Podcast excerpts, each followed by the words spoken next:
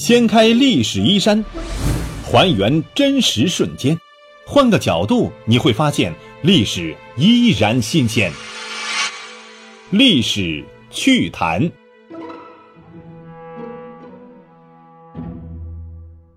Hello，亲爱的朋友们，大家好，欢迎收听由喜马拉雅独家首播的《历史趣谈》，我是龙木。今天我们说一说后三国时代到底有多奢靡。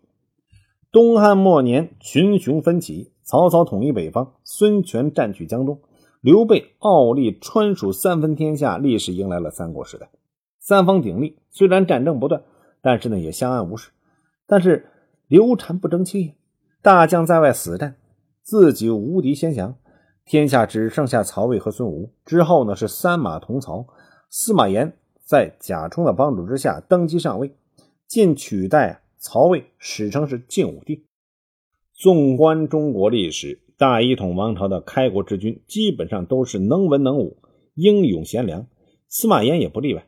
西晋如今坐拥整个北方，作为郡主，司马炎心里并不满意，毕竟天下还有江东孙吴尚未臣服。吴主孙皓虽然昏庸，但尚有良将阻抗，实力不容小觑。而且呢，司马炎的重臣贾充认为，从曹魏到晋数次伐吴都得不偿失，所以呢，极力的反对伐吴。不过孙吴有陆抗，新晋这边呢也有名将杨户。杨户和陆抗啊是亦敌亦友，两个人在边境相持数年，相互敬畏。两国边境倒也没有什么重大战事，对人民而言是个好事。公元二百七十四年，孙吴名将陆抗因病去世，死前嘱咐吴主孙皓小心晋朝从长江上游攻来，一定要派重兵把守西陵、建平两个地方，万不能大意。不过孙皓并不以为意，自认为长江天险，依然是我行我素，荒淫残暴。此时杨户认为伐吴时机已到。力荐司马炎南下，可依然遭到了贾充等人的反抗，最终是郁郁而终，志不得书啊。不过他死前已经为西晋培养了一个人才，这个人呢叫做王浚，出身于世袭权贵之家，早些年放浪形骸，不干正事不过某天突然变性，疏通量达，挥阔有大志。后来被杨户赏识，深知此人有可造良才，所以呢与之有深交。并让呢王俊打造水军。王进用了七年的时间，终于打造了一支七万人的水军，其中的楼船长宽一百二十步，可以承载两千余人，而且船上还修城楼啊、望台，设四道门以供出入，马匹都可以在上面来回奔驰，可说是古代的航空母舰了。但是由于是在长江上游造船练兵，那些剩余的木料不好处理，只好是沿江而下。结果是流到东吴境内，西陵建平的守军十分害怕，请求吴主增兵。孙浩仍然不当一回事，认为西晋是没有足够力量来攻吴的，暴虐依然如故。此时的王俊迫不及待了，他主力推荐司马炎，说呀：“这伐吴是天赐良机，皇上，臣数次打探臣吴国，发现孙皓呢。”荒淫残暴，他的臣民都特别的怨恨。如果此时不伐，更待何时呀？而且，如果吴王暴毙，吴国另立贤君，文武各得其所，人尽其才，那可就麻烦了。还有，陈造的船也有七年之久了，有些已经都已经腐烂锈掉了。如今老臣已经是七十多了，死期将近。要是这三种情况一起发生，此后伐吴更加困难了，天欲不取，反受其咎啊！这个时候，司马炎不顾贾充等人的反对，决心伐吴。于是乎，王浚领七万水军，杜预率二十万陆军进攻东吴。不过，陆军在反战派老大贾充的干预之下，进展并不顺利。但是，王浚的水军自成都沿江而下，顺风顺水，经瞿塘峡、巫峡。过秭归，破当阳，顺流而下，直逼西陵。王浚楼船下益州，金陵王气黯然收。西晋水军几乎是没有遇到抵抗，即便是长江当中的铁链、铁锥，也被王俊拆毁了。东吴费尽心思筑构的防线，都化作了乌有。克荆门、破夷道、逼乐乡、宜昌，王俊势如破竹。此时孙吴陆军大为骇然，不敢抵抗。王俊趁势占了夏口、武昌，直捣三山。五万水军见了之后啊，投降了。孙吴无力抵抗，孙浩呢，请降，备齐了亡国之礼，素车白马，肉袒面腹，衔璧牵羊，大夫穿丧服，世人抬棺材，亲至王俊阵前。自此，孙吴灭亡，晋统一南北，大一统，再现中华。可是啊，守业比创业更难。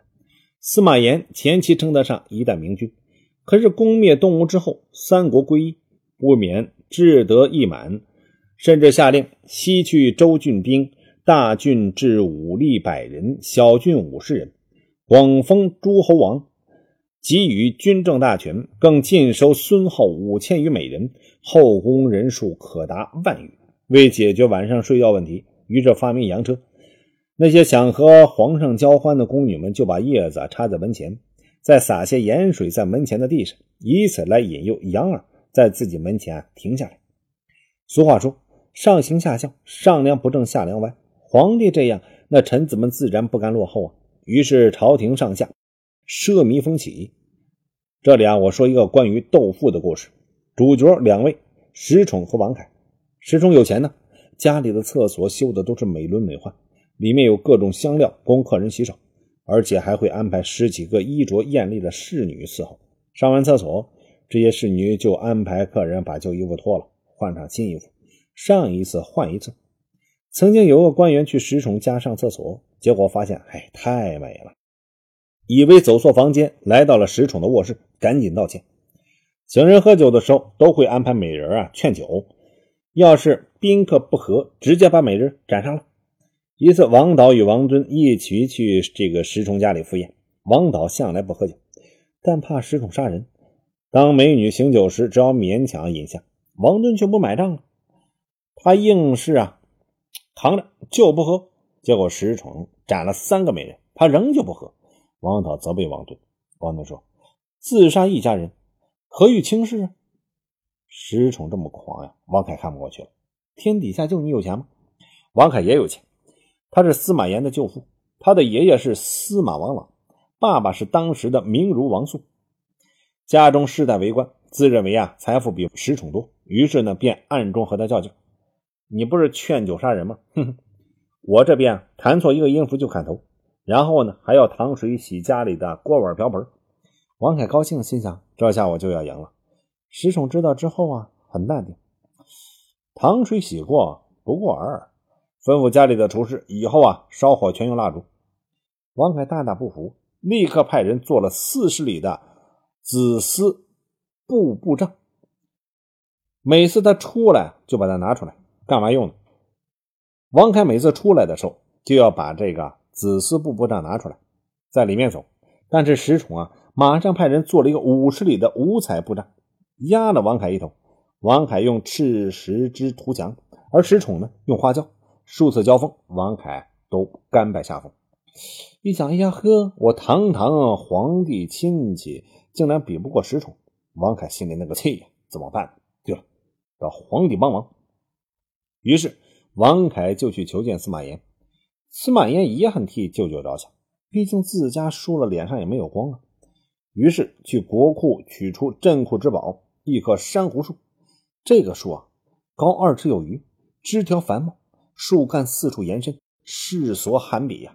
王凯这次高兴极了，让人抬着来到石崇家，想要威风一下。可是石崇一看呢，拿铁如意就把他给敲碎了。王凯一看就急了呀：“我好你个石崇啊，比不过我就毁我珍宝，你这是嫉妒啊，赤裸裸的嫉妒呀！”石崇冷笑几声：“嗨，你这算什么东西？我有更好的，送你几颗如何？”说完一招手。让手下人啊搬出一堆珊瑚树，有高三四尺的啊，六七株，根条啊绝俗，光彩灼日。而像王凯那棵两尺高的不计其数，把王凯惊呆了，彻底的是一败涂地。此时晋武帝司马炎还在宫中高兴的等待舅父报喜呢，结果没想到舅父竟然败得这么干脆，于是啊耐不住性子，也想比一比。这天，身穿一套由外国进贡的这个火浣布制成的长衫，来到了石崇家中。石崇啊，穿的很简单，但是在身后的五十名家奴身上穿的，竟然是和司马炎一模一样的火浣衫。这富可敌国的气势啊，震动了司马炎。司马炎已被繁华所迷惑，察觉不到国家正一步一步走向深渊，沉迷于酒色，身体也是越来越差。然后还选了一个白痴继承大统，接下来怎么样了？西晋就衰亡了，那西晋也就结束了。好，今天的历史趣谈就到这里，感谢大家的关注收听，下期再见。掀开历史衣衫，还原真实瞬间，换个角度你会发现历史依然新鲜。历史趣谈，主播龙墨，编辑老马，后期混音雨林狼。感谢您的关注收听，咱们下期再见。